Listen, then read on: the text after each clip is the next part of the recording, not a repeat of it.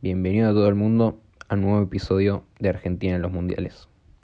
Hoy nos toca el Mundial de Francia 1998, en el que el director técnico Daniel Pasarela tenía la difícil tarea de afrontar un Mundial sin Diego Armando Maradona, que venía disputando todos los Mundiales desde 1982.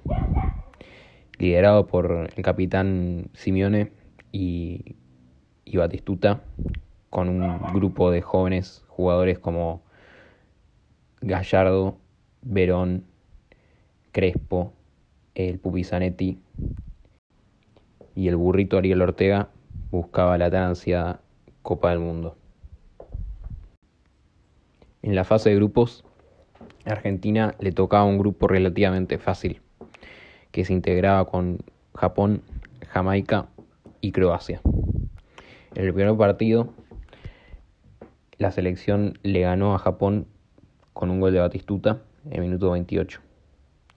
El siguiente partido fue contra Jamaica, en la que Argentina goleó por 5 goles a 0 con un doblete de Ortega y un hat-trick de Loati.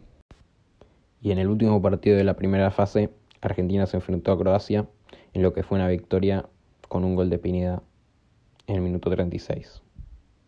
Para la segunda fase de este mundial, hay que tener en cuenta algo.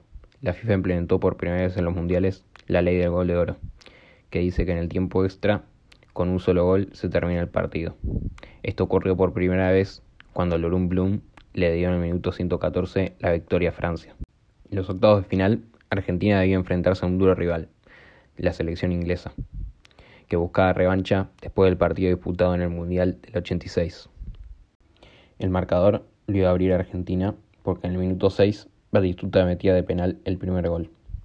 Sin embargo, esta alegría no iba a durar mucho, ya que en el minuto 10 Alan Shearer, también de penal, mete el gol de Inglaterra.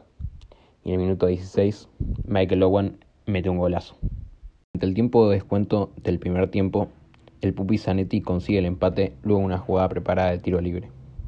Porque la jugada más determinante del partido ocurrió en el minuto 47, cuando fue expulsado el mediocampista inglés David Beckham tras agredir al Cholo Simeone.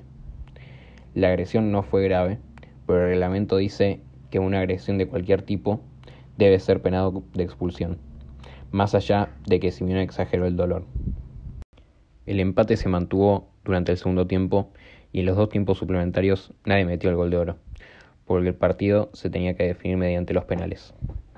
Con una importante actuación del arquero Lechuga Roa, Argentina ganó la definición por 4-3 y se clasificó a los cuartos de final.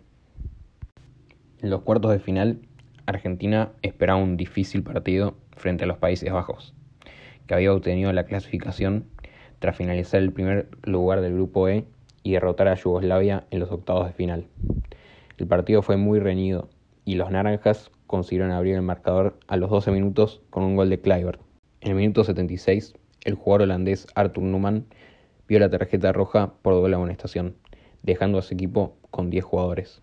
Sin embargo, a pocos minutos del final, el burrito Ortega cometió un error grosero tras golpear al arquero Edwin Van der Sar, por la cual vio la tarjeta roja en el momento, el mejor momento de su selección.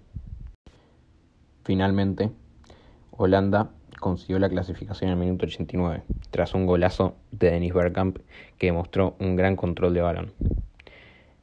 Este partido dejó afuera la selección argentina, pero el Mundial todavía no terminó. Los cuatro mejores equipos que llegaron a la semifinal fueron Brasil, Holanda, Croacia y Francia. El primer partido enfrentó a Brasil contra Holanda y terminó en un 1 a 1 en los 90 minutos y por penales ganó Brasil 4 a 2. En el siguiente partido Francia le ganó a Croacia con dos goles de Turán y para Croacia metió un gol Zucker. En el partido que se disputa para definir el tercer y cuarto puesto, Croacia ganó por dos goles a uno a Holanda. Y en la final, el país anfitrión, Francia, le ganó a Brasil con dos goles de Zidane y uno de Petit, convirtiéndose así en el campeón y recibiendo su primera Copa del Mundo en la historia.